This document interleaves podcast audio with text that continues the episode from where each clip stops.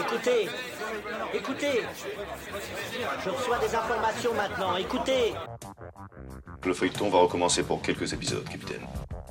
Nous ne sommes pas des robots, Sébastien, mais des êtres vivants. Voilà le pied d'Armstrong. Au centre et en bas de votre écran. Et il marche maintenant.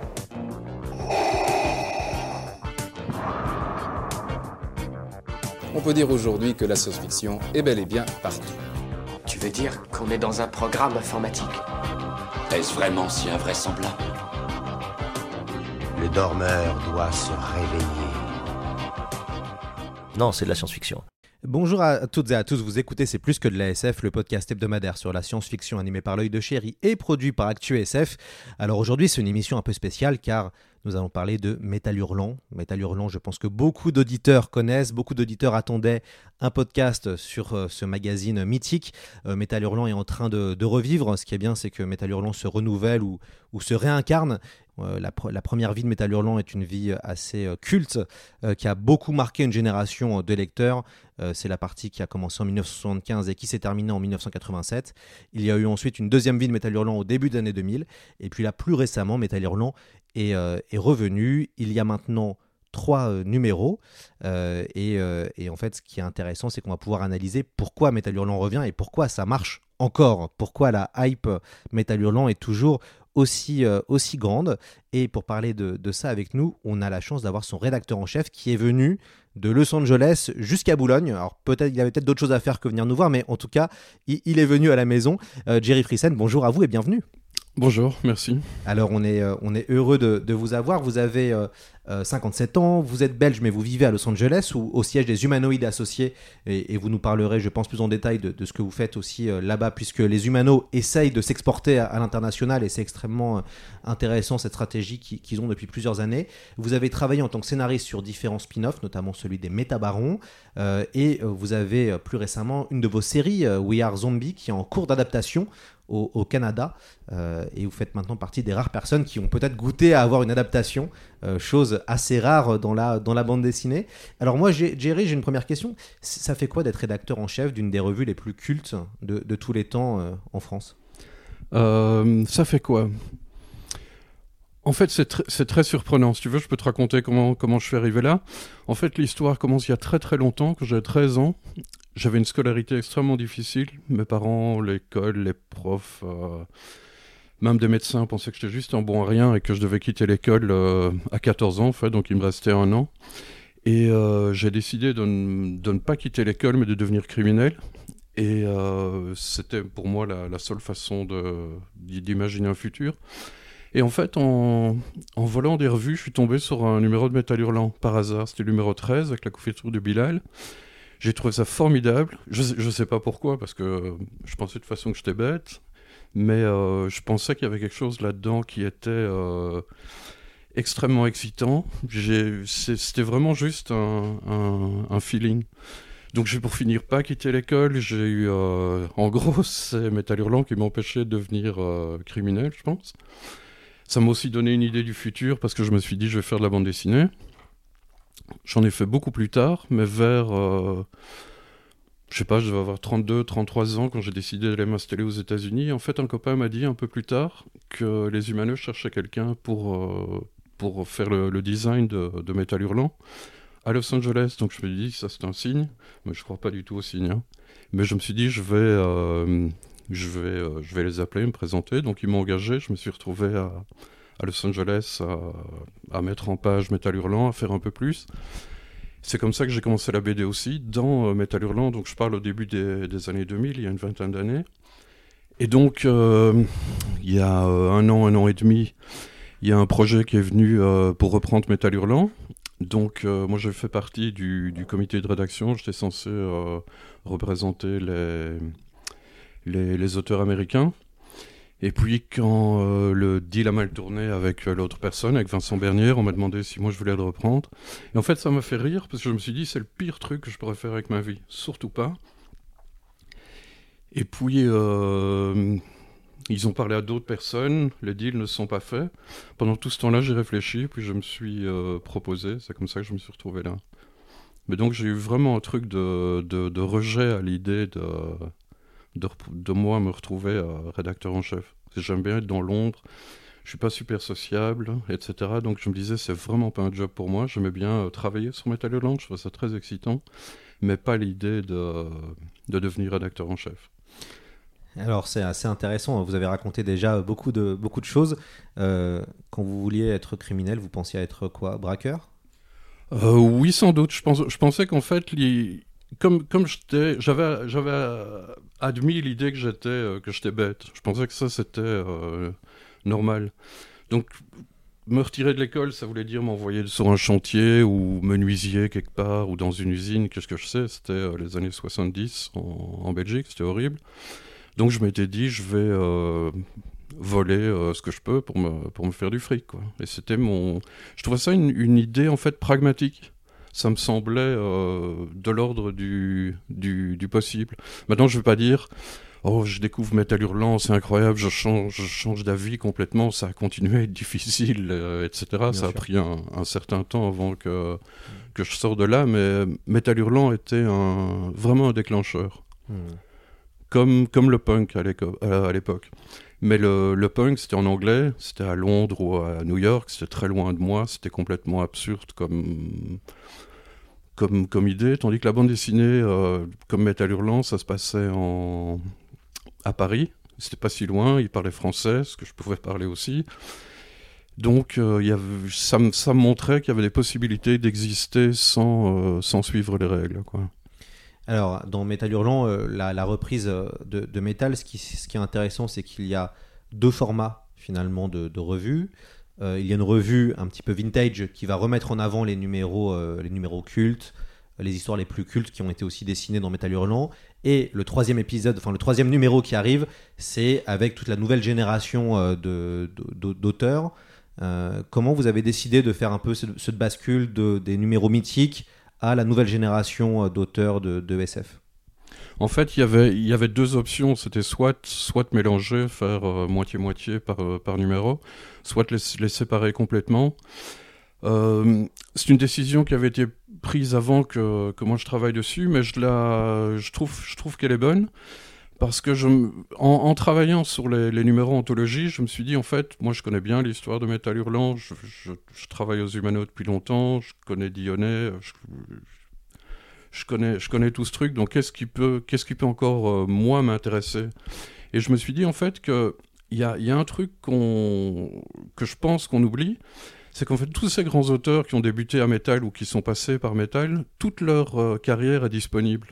Ils sont, d'ailleurs, c'est incroyable en fait, mais quoi qu'ait fait Möbius, on peut le trouver, quoi qu'ait fait Druyer, on peut le trouver. Euh, Skeuten, Bilal, tous ces gens ont, euh, ont eu un tel succès en fait que tout, tout est disponible. Par contre, je pense que ce qu'on a, ce a un peu oublié, en tout cas dans, ou ce qu'on ne sait pas, c'est que tous ces gens se sont retrouvés dans le même magazine au, même moment. Et ça, c'est important de le rappeler.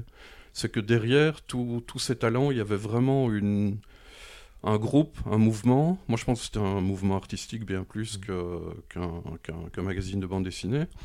Et je pense que c'est vraiment important de rappeler que, que Metal Hurlant était aussi fondamental que, que Druyet tout seul, que, que Möbius tout seul, etc. Quand on lit un bouquin de Druyet, un bouquin d'histoire courte par exemple, on termine une histoire, on a lu du Druyet, on tourne la page, on lit du c'est euh, c'est- normal. Mais quand, on lisait Metal euh, à l'époque, ce qu'on appelle la grande époque, on avait fini de lire du Druyet, on tournait la page, on tombait sur Möbius. Quand on avait fini de lire du Möbius, on tombait sur Bilal. Tous ces gens étaient ensemble, quoi. Et c'est, il y a un côté euh, miraculeux, quoi, de ce, de, de, de cette existence commune. Alors d'ailleurs, bah, ça, ça anticipe ma, ma prochaine question, c'est euh, qu'est-ce que Metal Hurlant a encore à, a encore à raconter Euh, Je m'explique. Euh, donc vous l'avez très bien, vous avez très bien évoqué la grande époque de métal, c'est les années 70. C'est le moment où il y a un premier âge d'or même au cinéma. hein, c'est là où la, la SF va commencer à se, à se développer, notamment au cinéma via Hollywood. C'est le moment aussi où euh, la collection en France Ailleurs et Demain, euh, va, c'est la décennie d'Ailleurs et Demain, donc la, mythique collection euh, en, en argent avec Dune et compagnie va aussi se, se lancer. C'est le moment où les premières, entre guillemets, grandes BD de SF vont arriver, notamment avec l'Incal de, de Jodorowsky et Moebius. Euh, et, donc, du coup, quelques années, quelques décennies après, nous sommes maintenant en 2022. Euh, la réalité a peut-être rattrapé la science-fiction, ou la science-fiction a peut-être rattrapé la réalité. En tout cas, on, voit avec l'actualité que la SF est finalement de plus en plus présente. On vit en ce moment aussi un nouvel âge d'or de la science-fiction euh, au niveau de l'image, grâce au nombre de séries, de films, de jeux vidéo, de, euh, de SF. Et donc, du coup, moi, ma question, c'est qu'est-ce que vous pensez que Metal Hurlant peut encore raconter en, en, euh, en 2022 En fait, ce que, ce que je me suis dit, c'est que de, de, mon, de mon expérience passée de Metal Hurlant, ce qui était vraiment excitant, c'est, à mon sens, en tout cas, ce qui, moi, me, me plaisait, c'était une espèce de diversité de points de vue. Et euh, tous tous ces, tous ces auteurs, ceux dont je viens de parler, mais aussi tous les autres, avaient euh, des, des, des points de vue qui n'étaient pas des points de vue euh, mainstream. Donc je me, je me dis maintenant, peut-être naïvement, que c'est euh, c'est ça que je recherche, c'est cette diversité de points de vue. Donc en allant chercher des auteurs qui, qui n'ont pas forcément une opinion sur rue comme, comme d'autres, et de, de, de, voir ce qu'ils ont dans le ventre, aller les chercher là où a priori on ne sait même pas qu'on qu'il y, qu'il y, qu'il y a de la bande dessinée par exemple. Et en fait c'est d'essayer de faire euh, l'an- l'anti-Netflix. J'ai rien contre Netflix, je suis client chez eux, euh, donc je, je, crache pas sur Netflix.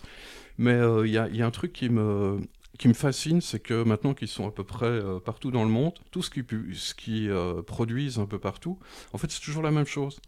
Ils les font euh, en France, ils les font euh, au Danemark, en Suède, dans tous ces, pays que moi je trouve plutôt excitants. Donc je suis excité à l'idée de, voir une, série danoise. Et en fait, je me rends compte que c'est la même série que euh, celle qu'il y a aux États-Unis, avec les mêmes personnages. Donc, euh, une femme flic, un mec flic, ils ont chacun leurs problèmes, euh, leurs problèmes personnels, ils se retrouvent dans, à la poursuite d'un espèce de super tueur qui a commencé dans le passé, etc. C'est vraiment, on rentre dans, dans, des cases, et là, le, seul, le seul point de vue euh, local, c'est les petites spécificités. Donc, euh, quand on est dans tel pays, en fait, les flics ont leur, leur arme dans, leur, dans un coffre dans la voiture. C'est des, des, détails comme ça.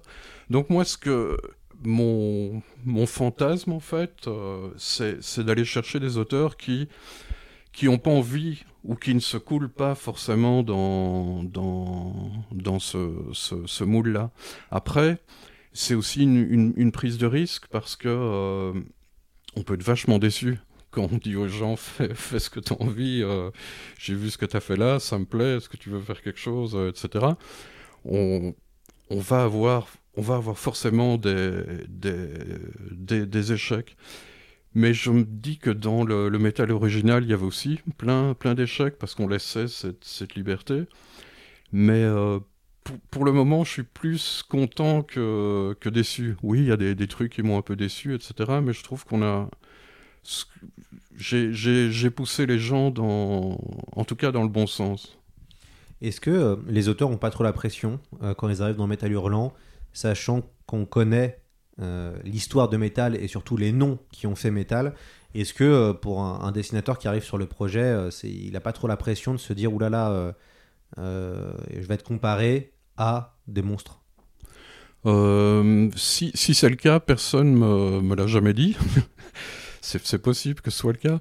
Mais c'est marrant les différences de, de, de, réaction. Il y a des gens, on leur propose. Dans, les 5 minutes, j'ai un email euh, super excité en disant c'est le plus beau jour de ma vie. Euh, il y a un gars, je lui, ai proposé en lui parlant, il s'est mis à pleurer. Tellement il était content. Et d'autres qui en ont rien à foutre, euh, qui, qui répondent même pas, etc. Donc on, on a affaire à des êtres humains, ils sont pas tous, pas tous les mêmes, etc. Il y a les contents, ceux qui s'en foutent, des oui, pourquoi pas, etc. Il y avait une dimension assez politique dans, dans Hurlant, dans, les vieux Metal Hurlant, euh, avec des textes assez rigolos euh, des, des, fois. Est-ce que vous avez voulu conserver euh, ce côté un peu politique qui, qui, est, qui, faisait aussi un peu le sel de Metal Hurlant? En fait, moi, je trouve pas que ça a été euh, particulièrement politique, à part euh, Montelier, qui est vraiment politique, oui, mais le, le, le reste, j'ai jamais trouvé ça très, euh, très politique. Il y a des choses qui sont un peu euh, bizarres quand on les relit. Il y a des choses euh, limite sectaires que je trouve très, euh, très bizarres, que ce soit dans les articles ou dans, euh, dans les BD. Quand on prend Macedo, par exemple, c'est. euh, Mais c'est. Ce, qui, ce, que Macedo a fait est tellement ultime pour moi que qu'on est bien au-delà de l'idée de la, de la secte, en tout cas quand on lit les, Oui, les, les, les pages. Euh, moi, je, je, je, je pousse à rien de, particulier, si ce n'est à, essayer de que, les auteurs trouvent leur, leur liberté. Donc, si on, je, sens qu'il y en a qui ont envie de, parler de politique, il y en a qui, qui le font, qu'ils qu'ils le fassent s'ils ont, s'ils ont envie. Alors, est-ce que vous, vous prenez, imaginons un, de nos auditeurs euh, et dessinateurs ou scénaristes, je sais parce que certains auditeurs sont dessinateurs ou scénaristes, veulent vous proposer des choses. Est-ce que vous êtes ouvert, vous, euh, euh, à un envoi de mail et à proposer des choses bien entendu. Vous préférez vous-même choisir comment ça, se, comment ça fonctionne pour entrer dans la nouvelle Ah, moi, je lis tout ce que tout ce qu'on m'envoie, pour autant que ça arrive. Ça, je suis pas très sûr que tout, tout arrive jusqu'à moi, mais je lis, je lis tout, évidemment. Le, euh, pa- Parlez-nous du prochain numéro, enfin de l'actuel numéro qui vient tout juste de sortir, euh, qui, est, qui, qui est int- intitulé Vacances sur Mars. On voyage à travers la planète rouge. Comment vous avez travaillé sur ce troisième épisode? En fait, quand, quand on a parlé de faire un numéro sur Mars, j'ai- j'aimais bien l'idée, mais je voulais pas tomber dans, dans ce, que, ce que tout le monde fait, c'est-à-dire euh, comment on va y aller, euh, quel, quel type de carburant va servir, comment on va fabriquer des, des- des maisons là-bas. Juste parce que je pense qu'il y a des gens qui sont beaucoup mieux équipés que, que moi pour, euh, pour, pour parler de ce genre de, de trucs. Donc moi je me suis dit, dans le, le, le pitch qu'on fait aux auteurs, qu'est-ce que vont faire les humains euh, quand ils auront leur, premier jour de congé? Quand ils auront un week-end où ils s'occuperont pas du, carburant pour les fusées, de construire leur maison Qu'est-ce qu'ils vont, euh, qu'est-ce qu'ils vont avoir comme loisir? Qu'est-ce qui va se passer dans, la vie de tous les jours? C'est euh, principalement sur Mars, mais aussi ailleurs, partout où on, on colonisera l'espace. Et c'est pas pour ça non plus que c'est toujours euh, très, euh, très réaliste, mais j'aimais bien par exemple l'idée du, du premier meurtre qui va, qui va se passer dans, dans l'espace, pourquoi, etc. On a une histoire là-dessus. Donc je, voulais que ça, pas que ça dépasse les sujets habituels, mais que ça, ce soit un chemin de traverse euh, par rapport aux, aux discussions sur Mars actuellement. Hmm. Le, le premier numéro a été un gros succès quand même. Comment vous expliquez cette hype autour de Metal Hurlant Euh, Et d'ailleurs, le crowdfunding était assez, euh, assez impressionnant. Moi, je venais de faire un crowdfunding sur, sur Dune. Et c'est vrai que j'ai vu le nombre d'exemplaires vendus, c'était fou. Comment vous, vous analysez cette hype euh, Metal Hurlant euh, euh, qui finalement, on a l'impression que Metal Hurlant ne meurt jamais? Euh, c'est marrant que tu dises ça parce que donc moi je travaille aux Humanoids depuis, euh, depuis 22 ans et euh, Metal Hurlant n'a pas été publié euh, beaucoup pendant ces 22 ans. Mais en fait c'est comme s'il existe euh, toujours. Il est toujours sur un coin de table euh, on parle toujours d'une reprise. C'est comme s'il était juste euh, en, en sommeil. Mais en fait je, je m'explique pas le, succès comme ça parce que je sais pas pourquoi les, gens l'achètent, pourquoi ils sont excités, etc. Ceci dit, oui, c'est énorme et, tant mieux. Mais il y a un truc que, je remarque et quelque chose auquel je, je m'attendais pas, et c'était le, sujet de mon, mon édito dans, dans le troisième, c'est qu'en fait, dès que euh, j'étais officiellement nommé euh, rédacteur en chef, j'ai commencé à recevoir des messages de, de gens que je connais pas, qui m'ont contacté via mon Instagram par exemple, des, des, choses comme ça, pour, pour me dire ce que je devais faire. Et euh, il il y en a qui étaient très fâchés que, que je fasse ça, d'autres qui étaient très contents. Mais fâchés, contents, ils avaient, ils avaient tous une, une idée très claire de ce de ce que devait être euh, Metal Hurlant. Jamais la même, ce serait trop facile. Mais il y a, y a- y a des gens qui m'ont écrit en me disant euh, ça allait jusqu'à euh, la couleur que, que devait avoir le logo, euh, quel, quel genre de papier on devait utiliser pour l'imprimer. C'est absolument incroyable. Et en fait, je me suis dit que euh, les, les gens qui ont lu Metal Hurlant l'ont tellement aimé qu'en fait, on, ils, se sont tous fait, et moi, aussi, hein, je suis pas, je suis pas différent, on s'est tous fait une idée super précise de, de ce que c'était et de ce que ça devait être. Donc il y a un espèce de truc comme ça euh, dans, dans la conscience de, de, ceux qui l'ont lu qui, euh, qui continue à exister. Et je, je, je, trouve ça euh, c'est beau en fait. Même, même, même parfois les, messages de gens fâchés, il y en a euh, où je me faisais insulter avant même d'avoir fait quoi que ce soit, c'était assez bizarre. Mais euh, derrière, je sentais une espèce d'amour pour, euh, pour Metal que je trouvais assez, euh, assez excitant en fait. Alors d'ailleurs, ça, ça doit ressembler à quoi Métal Hurlant pour vous? Ben, ce que, ce que j'ai expliqué, c'est-à-dire faire un truc euh, divers, mais ce qui, je pense que ce qui est intéressant en fait, c'est que si, si on prend Metal Hurlant, je parle de l'original en tant que, que revue de science-fiction, je, je trouve qu'on peut faire qu'être déçu parce que c'est pas c'est pas vraiment euh, c'est- pas ça. Et euh, si on prend par exemple la, première année, donc quatre numéros, il y avait quatre euh, grands auteurs là-dedans, c'était Corben, Möbius, Gall et Druyet. On prend Corben, c'est du fantasy à 80%. Möbius, c'est Arzac, c'est du fantasy. Il y a une ou deux histoires de science-fiction en plus. Druyet, c'est euh, ce qu'il a fait pour Alexis, c'est de la fantasy. Hagorn, c'est de la fantasy. Euh, Gall, tout ce qu'il a fait avec Dionnet, c'est que de la fantasy. Donc, quand, on, feuillait, on de ça, je me dis, est-ce que c'est vraiment un magazine de SF Bon, c'est de la SF au, sens large, mais moi je crois que fondamentalement, Metal Hurlant, c'était un, un mouvement artistique. Et c'est un, un mouvement artistique un- typique de, de, ces années-là. C'est-à-dire que, comme le punk, en fait, il est, il est fait par un groupe de gens qui sont intéressants, passionnants, etc., mais qui ne sont pas des, des, intellectuels. Ce qui ne veut pas dire que c'est des idiots, hein. mais les, les, les mouvements euh, qui, qui leur ressemblent dans, dans, dans le passé du XXe siècle, le surréalisme, le dada, le situationnisme, etc., sont, sont des mouvements euh, plus ou moins contestataires qui, qui ressemblent à Metal Hurlant, mais qui, est, qui étaient faits par, en tout cas, ou, par des intellectuels ou qui avaient des intellectuels pour, euh, pour, euh, pour en parler ou pour être le, le, le porte-parole. Metal Hurlant, comme le punk, même s'il y y a des porte-paroles, c'est complètement déconstruit. Il n'y a pas... euh, il n'y a pas un Guy Debord, un Tristan machin, dont j'oublie le nom, pour le dada, pour expliquer le, le mouvement. Et euh, ça a donné quelque chose de beaucoup plus, euh, beaucoup plus primitif comme ça, qui que je trouve particulièrement excitant.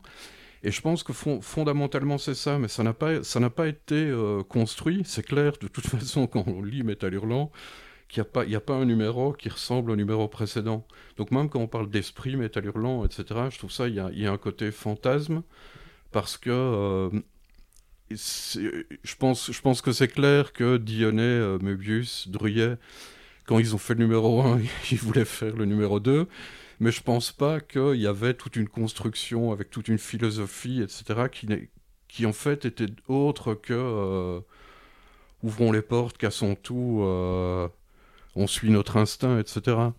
Donc je je, veux- pas dire que je fais que je fais la, la, la même chose parce qu'on est on vit plus dans la même euh, dans, dans la même période et je pense pas non plus que que dans un monde où il y a tellement de diversité d'opinions et qu'elles sont surtout super faciles à, accéder, je pense pas qu'on peut faire quelque chose qui qui plaît à tout le monde ou qui déplaît à tout le monde. Donc moi mon, mon, mon idée c'est ce que ce que j'ai dit au, dé- au début, c'était de de, de donner une espèce de, de porte ouverte à, à, des auteurs, un peu comme, comme eux ont fait à l'époque, mais euh, nous, forcément, plus adaptés à, à notre époque. Co- comment euh, vous, euh, vous travaillez avec les anciens de Metal Hurlant? Alors il y a Druyet évidemment qui est toujours vivant, il y a aussi Jean-Pierre Dionnet. Comment vous avez, parce que quand même dans le mé- numéro, dans le deuxième numéro que vous avez sorti avec la sublime couverture de, de Druyet, euh, ce qui est très chouette, c'est que vous mettez aussi vraiment en avant ceux qui ont fait Metal Hurlant, vous mettez en avant euh, l'histoire, l'historique, les anciens. Euh, comment vous, il y a aussi Enki Bilal qui est, toujours, qui est toujours vivant et Skeuten aussi. Comment vous, travaillez avec, voilà, les entre guillemets les de Metal Hurlant? Comment on travaille avec eux? En fait, moi, moi, je travaille beaucoup avec Dionnet, pas seulement pour ce numéro-là, mais le, titre qu'il a imaginé lui-même, c'est Ange tutélaire. C'est-à-dire qu'il est mon, mon conseiller. C'est-à-dire qu'il est toujours... Je lui, montre ce que je fais, il me donne des conseils, il me dit euh, ça j'aime bien, ça j'aime pas, etc. c'est pas pour ça que je dois suivre tous ses conseils, mais je, mais je l'écoute. En fait, j'aime bien, euh, j'aime bien parler avec lui parce que je crois que fondamentalement, le mais Metal Hurlant, c'est tellement euh, divers en fait. Je parle le- le- l'original que on on peut pas même même quand, quand on travaille dedans, il faut qu'il y ait un quelqu'un pour me rappeler ce que ce que ce que c'était. Et parler avec Dionnet, pour ça, c'est euh, absolument fantastique. Parce que lui, a, il a plutôt bonne mémoire, en fait, ou bien il invente, j'en sais rien, mais en tout cas, il- sur n'importe quel sujet, c'est euh, une, machine à parler. Si je lui dis au fond comment ça s'est passé avec tel auteur, qui c'était, boum, il est parti euh, pour 20 minutes d'explication euh, sur, sur, sur chaque personne. Donc en général, ce que je fais pour travailler avec lui, c'est qu'on on se parle par, par Zoom et j'enregistre tout, on fait tout retranscrire, donc j'ai une espèce de mine de, de, documents Word avec du, du Jean-Pierre Dionnet. Pour, pour ce numéro, le numéro 2, j'ai à peu près 20 heures d'interview. Donc on a retranscrit, qu'on a relu, etc. Et c'est, euh, moi je trouve ça un document euh, passionnant. Après, c'est du langage parlé, donc on, le transforme. Je veux dire, c'est pas pas 20 heures de, de, lecture parfaitement utile, mais c'est euh, c'est phénoménal et formidable. Jean-Pierre Dionnet qui nous a dit qu'il acceptait de venir dans le podcast C'est plus que de l'ASF. Euh, on m'a mis en garde qu'il était très bavard, vous venez de le confirmer. Oui. Donc du coup, je pense qu'on divisera par épisode, on va dire, la rencontre avec Jean-Pierre Dionnet, puisque ça risque de, tomber- de- de durer un petit peu longtemps, mais ce sera, euh, euh, ce, ce sera évidemment euh, passionnant. Métal Hurlant, c'est aussi un titre. C'est aussi un titre qui claque. Métal Hurlant, c'est quand même assez dingue comme... Enfin, tout de suite, il y a un imaginaire. Dès le titre, il y a un imaginaire. En fait, il paraît que c'était un- une invention de Mandrika qu'il a donnée euh, aux, autres. Donc, je sais pas exactement d'où il est venu, mais là aussi, je me souviens de, ce premier numéro de Métal Hurlant et le, choc que c'était aussi à cause du, titre. Et je peux, peux pas euh, en parler plus que ça, parce que c'est vrai que c'est- fascinant, c'est étrange, c'est bizarre. Mais je je sais pas ce que ça veut dire. Mm. C'est tellement euh, tellement extrême. Ouais. Ça donne une couleur, hein. Ça donne aussi Ouais. une couleur. Et, y a- et, et c'est vrai qu'il y a un côté radical. euh, quand on lit les vieux métal hurlants, euh, c'est quand même assez radical. Même le choix d'avoir de- des dessins de dessinateurs tellement différents qu'il y a une forme de radicalité qui se dégage dans, dans Métal Hurlant. En fait, si, si tu n'as pas encore parlé avec, avec Dionnet, je, vais t'expliquer pourquoi Metal Hurlant, c'est Dionnet, en fait. Enfin, c'est ma, ma théorie. J'ai compris ça pendant, pendant ces, vingt- ces 20 heures d'interview. Parce que la façon dont, dont Dionnet parle et fonctionne, c'est que je lui dis, par exemple, OK, parle-moi de, de Macedo. Et puis, il va expliquer, OK, j'étais au Brésil, j'ai rencontré euh, Macedo, Voss, etc. Il nous explique. Et puis d'ailleurs, j'étais allé au Brésil pour telle raison, parce que je voulais, euh, je voulais rencontrer telle personne. J'ai pas pu le rencontrer, mais j'ai rencontré un autre. D'ailleurs, c'est le gars qui a écrit le livre, qui a machin a préfacé et cette personne. Et en fait, on part de, d'un sujet et on va de plus en plus loin dans autant dans ses souvenirs que dans, sa culture. Et en, comme, comme il fait ça tout le temps, je pense qu'en fait, Metal Hurlant, c'était exactement comme ça. Il trouvait un dessinateur, ou un, un auteur, ou un scénariste, ou quoi que ce soit, il était excité comme, comme un enfant. Il, voulait cette personne dans Metal Hurlant, cette personne venait, il commençait à travailler. Et en fait, après, il- il perdait un peu le. Il perdait un peu la, passion pour cette personne-là, il passait à la, personne suivante. Et ça, je pense que ça explique l'extraordinaire si- diversité de Metal Hurlant, parce qu'il il passe d'un truc à l'autre tout le temps. Et euh, en fait, il y a, très très peu de gens, il y, en, a, qui ont fait carrière à, à Metal Hurlant. Et euh, il, y a, il y a beaucoup beaucoup de gens en fait qui ont fait un bouquin. Et qui, il y en a même qui n'ont jamais fait de BD après. Et euh, en fait, je pense que c'est fondamentalement dû à, l'idée de, de, de Dionnet qui est de, de, de toujours aller voir ailleurs. De, de creuser, creuser, découvrir, euh, amener des, des choses. Et, euh, il y a des auteurs aussi, quand ils sont pas euh, fondamentalement soutenus, etc., ils perdent leur, leur envie, vont voir ailleurs, etc. Et il y a beaucoup de gens aussi qui ont commencé à métal et qui ont fait de très belles carrières euh, ailleurs. Et je pense que c'est fondamentalement du, du, du Dionnet. Dionnet est beaucoup plus important dans, dans, dans le fonctionnement euh, intrinsèque de Métal Hurlant que l'ont pu être Möbius ou Druyet. M- Metal Hurlant est aussi un des rares euh, magazines à être connu à l'international. Euh, c'est vrai qu'il est compliqué pour nous d'exporter. hein. On a tout un problème d'exportation de nos œuvres euh, à l'étranger. On est souvent pillé par les autres. Mais c'est Ouais. compliqué d'arriver à s'exporter, à part qu'on a Ubisoft par exemple. Mais quand même, Metal Hurlant, c'est connu par plein de réalisateurs, par plein, par plein de créatifs. Euh, vous ouvrez hein, le, le tout premier numéro de Metal Hurlant avec cette phrase de, de Denis Villeneuve hein, qui dit que c'est un enfant de Metal Hurlant. Euh, comment vous. euh, est-ce que le fait de travailler maintenant à Metal Hurlant, c'est plus simple pour vous d'aller chercher des auteurs américains, des graphistes américains, des artistes américains qui au moins ont, entendu parler de, euh, de métal? Ben, je ne sais pas si c'est plus facile parce que j'ai pas beaucoup d'expérience euh, de contacter des auteurs pour, pour autre chose, mais, mais c'est vrai que c'est très surprenant de, de, de contacter des, des Américains et d'avoir euh, des réponses immédiates pour dire j'ai toujours adoré euh, Metal Hurlant, etc. J'adorerais euh, participer. Donc ça me, ça me, ça me surprend, ouais. Bon alors euh, Jerry, c'est quand que Netflix vous appelle pour vous demander de faire une, une espèce de mini-série comme ce qui se passe avec Love, Death and Robots, Metal Hurlant? Ben, il faut poser la question, j'en sais rien.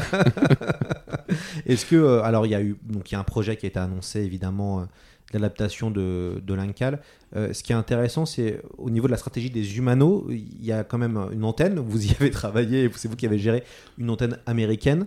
Euh, cette antenne américaine, elle est là pour exporter entre guillemets le, travail, les BD, le travail des auteurs et pourquoi pas vendre des droits pour peut-être d'avoir, on espère, des adaptations. Euh, elle, elle est là pour, pour publier des bandes dessinées, c'est ce qu'on fait depuis, depuis plus de 20 ans, je pense même avant que j'arrive, donc ça doit faire 25 ans que les, Humano publient aux États-Unis, euh, avec des, des trucs qui marchent bien, comme justement euh, l'Incal, mais aussi on publie des, des, euh, auteurs américains, etc. Et il y a effectivement toute une stratégie de, de, de, films dont évidemment le, le plus gros pour le moment, l'Incal, qui sera tourné, je pense, l'an prochain. Vous, vous pensez que c'est... Alors c'est une vraie question, hein, parce que c'est vrai que l'In- l'Incal, on adore, on a fait un podcast dessus, c'est la plus grande BD de SF de tous les temps, ou en tout cas dans le top 3 de tous les temps. Euh, Est-ce que finalement c'est adaptable l'Incal? C'est que quand on voit, euh, en tout cas d'un point de vue, tout le travail de Moebius et tout le génie de, de Jodorowsky et toutes les idées, on se dit, est-ce que finalement c'est adaptable à Hollywood? En fait, je, je vais te répondre en parlant du, du film qu'on a fait sur, euh, sur me- mon- mes histoires de zombies. Ouais. Euh, c'est un, un très vieux projet, ça fait 20 ans qu'on me dit on va faire un film, on va faire une série télé, c'est passé par tous les, tous les trucs.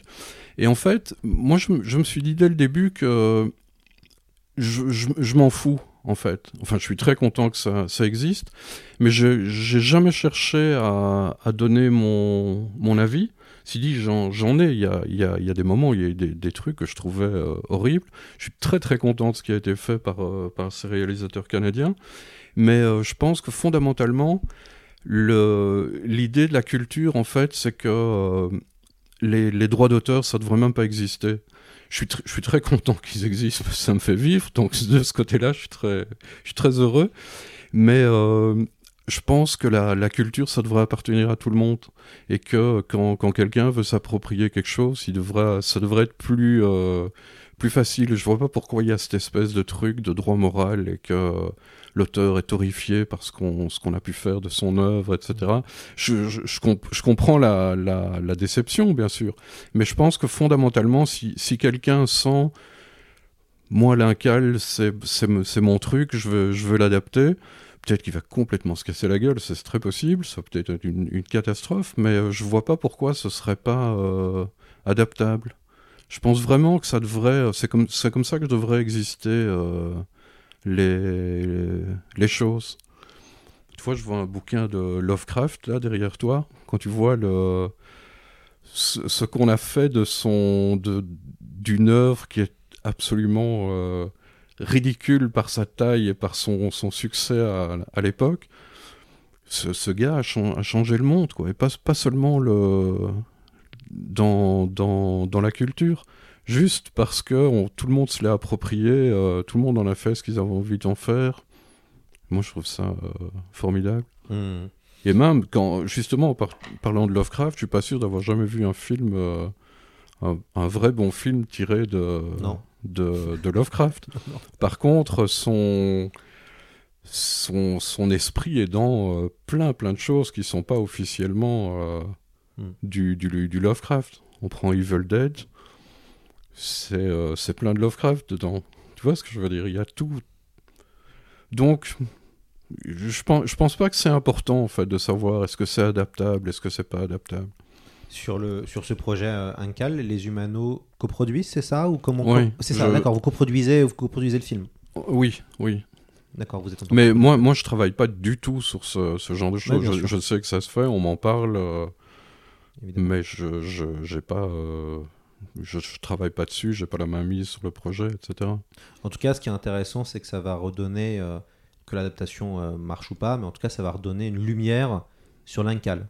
Et ça va permettre, de, pourquoi pas, de faire redécouvrir à toute une nouvelle génération qui n'y pas forcément de, de BD franco-belge, mais qui vont plutôt aller vers le manga, Ouais, de redécouvrir une saga euh, assez, euh, assez mythique. Bah, si c'est le cas, tant mieux, mais en fait, l'in- l'Incal se vend très bien hein, et continue à, à se vendre. euh, on, on réimprime constamment.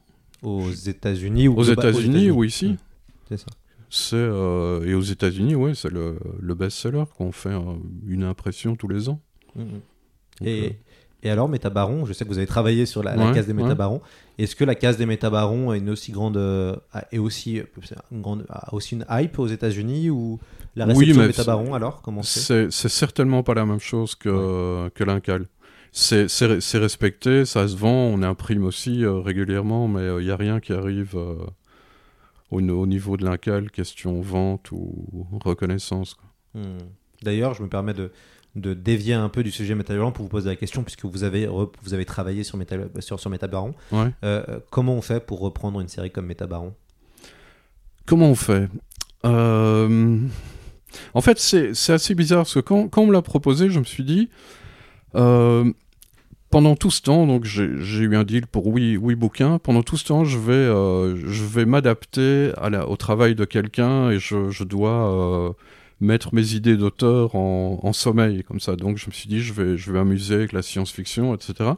Et puis je me suis rendu compte en fait que les, les bandes dessinées les plus personnelles que j'avais faites, c'est euh, les deux les deux derniers euh, Métabarons.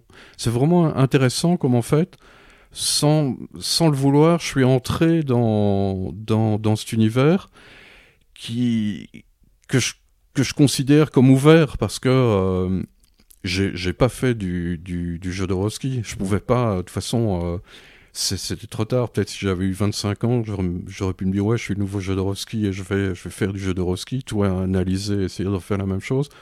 En fait, tout, tout ce que j'ai pu faire, c'est euh, faire ce que je fais d'habitude, parler de, de ce qui me ce qui me plaît ou ce qui me déplaît. Et, euh, me- je me suis en fait retrouvé malgré moi comme, euh, comme, comme auteur dans, dans les métabarons. C'est très, euh, très bizarre comme, euh, comme sensation. Co- Comment vous analysez la, la production en ce moment de BD de science-fiction? Euh, C'est vrai que, évidemment, hein, c'est toujours par génération. Il y a eu l'âge d'or, entre guillemets, Métal Hurlant, les Humano, euh, dans les années 70-80. Euh, il y a eu un âge d'or aussi avec Delcourt, quand Delcourt est arrivé dans les années 90, où il, a, il avait assumé tout le, côté série B, euh, avec des séries comme Carmen McCallum, Travis. Mhm. On était vraiment dans de la SF pure et dure. Euh, là, on sent qu'il y a une espèce de revival depuis un an ou deux, euh, notamment porté par Carbone et Silicium de, de Mathieu Bablet. Euh, on voit aussi que les éditeurs commencent à avoir des collections de SF, euh, à se, euh, aussi à se repositionner vers l'imaginaire, la fantasy et la science-fiction. Comment vous, comment vous analysez, vous, en ce moment, ce qui est en train de se passer en termes de science-fiction euh, dans la BD franco-belge? Bah écoute, euh, je ne la connais pas assez pour pouvoir faire vraiment une, euh, une analyse. Parce que mon, idée, encore une fois, c'est d'a- d'aller chercher là où on ne cherche pas d'habitude. Et du, coup, je, je, vois assez peu euh, ce, qui, ce qui se fait. On me montre des bouquins. Là, comme je suis ici pour 10 jours, je vais, je vais essayer de voir un maximum de, de choses, mais je ne peux pas faire une, une analyse en disant tel ou tel truc. Pour, je, je sais pas. D'ailleurs, comment vous, vous faites quand vous devez sélectionner des artistes pour Métal Hurlant? Euh, Est-ce que euh, vous allez. euh, comment se passe ce, travail en amont, qui est la sélection? Est-ce que il y a des gens avec qui vous voulez travailler depuis un petit moment et c'est l'occasion?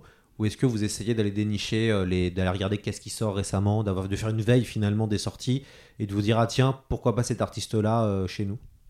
En fait, on a, euh, je suis, pas tout seul. Il y a une petite équipe qui travaille avec moi, qui m'ont suggéré plein, plein d'auteurs qui connaissaient ou qui découvraient.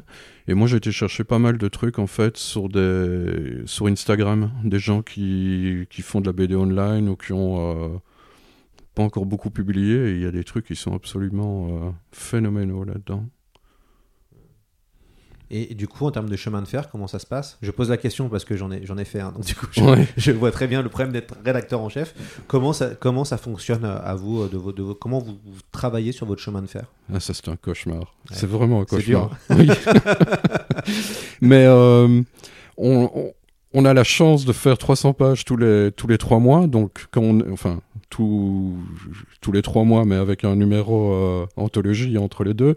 Donc, il y a des choses qu'on avait pensé mettre dans le 3 qui se retrouveront dans le 5. Et euh, c'est euh, c'est comme ça, on peut pas faire, pas faire autrement. Surtout pour le moment, avec la pénurie de papier, c'est encore plus, plus compliqué. Mais je crois pas qu'il y a y ait un truc, à moins de travailler euh, avec euh, un an et demi, deux ans d'avance, mais ça veut dire financer avec un an et demi, deux ans d'avance, et de dire à chaque personne, toi tu fais cinq pages, toi t'en fais dix, et de tout prévoir euh, à l'avance, là on arrivera à un truc parfait, mais c'est juste pas faisable non, non plus. D'autant, d'autant qu'il y a des auteurs qui signent un, contrat pour 7 pages et qui en remettent tout d'un coup 11 en disant ah ouais je sais pas ce qui m'a pris euh, et c'est trop bien donc on peut pas les, les couper J'imagine, tout à fait. Ça me permet de saluer deux personnes hein, euh, qui sont aussi avec vous. Euh, Christophe Killien, excellent euh, spécialiste de la BD, notamment de science-fiction, euh, qui écrit très bien. Et évidemment, Claude Eken. Claude Eken, c'est un grand monsieur de la SF, trop méconnu, mais qui est quelqu'un d'une grande culture et qui fait de, de très belles nouvelles. Euh, alors, quand on vient à la maison de Jerry, il y a, on, on est obligé de passer par quelque chose de très sympathique, qui est que j'offre toujours, moi, quelqu'un qui se déplace à la maison, j'offre toujours un livre. Souvent en direct, euh, Ouais. comme ça pour avoir la réaction. Et donc pour vous, bah, évidemment, moi je vais vous donner quelque chose de collector, qui est euh, un des derniers exemplaires de Dune le MOOC version crowdfunding, version reliure suisse, euh, puisque dans sur celui-là, il y a une reliure suisse. Euh, on avait fait un tirage à l'époque à 15 000 exemplaires, et puis euh, le tirage a, a- a fondu comme neige au soleil, et maintenant on a une version plus collector, qui est plus euh, classique. Euh, donc euh, voilà, je, je suis très heureux Bah, de vous offrir euh, merci beaucoup. Merci beaucoup je suis vraiment euh, ravi. Vous ça me fait très plaisir. vous retrouverez comme ça quelques, euh, euh, quelques noms d'artistes que vous connaissez euh, que vous connaissez bien comme euh, Alejandro euh, Jodorowsky. Euh, alors le numéro 3 vient de sortir, c'est quoi euh, ça va être quoi le, le- le- le prochain sujet de Metal Hurlant après le- mars. Donc on parle bien du numéro de création du Voilà, alors, numéro euh, 5 on va parler de, de réalité virtuelle. Est-ce que vous pouvez nous dire un ou deux noms qui seront euh, là pour en parler? Euh, non. Non? Pas encore non. Pas encore? Il y aura, Non. Des, il y aura des, des- des surprises?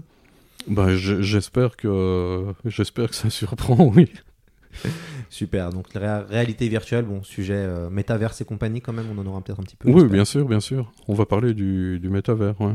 Ouais, et à, à quand une interview d'Elon Musk dans Metal Hurlant? Je pense qu'il il est plus. C'est Euh, plutôt un, un homme qui aime bien la SF, hein J'ai cru comprendre. Ouais, je sais. Pour le, pour le 3, je voulais mettre un sticker qui garantissait qu'on était euh, sans, euh, sans Elon Musk à l'intérieur. Merci beaucoup, euh, Jerry Friesen, d'être venu euh, dans C'est plus que de la SF. On est euh, évidemment heureux de vous avoir reçu et puis C'est on, avec est- plaisir. on espère euh, continuer à discuter science-fiction et Metal Hurlant avec vous euh, à l'avenir. Vous revenez quand vous voulez, et puis euh, la prochaine fois on fera ça en visio parce que je pense qu'il y a quelques décalages un petit peu avec Los Angeles. Ok, avec plaisir. À très Merci bien- beaucoup. À très bientôt dans C'est plus que de la SF.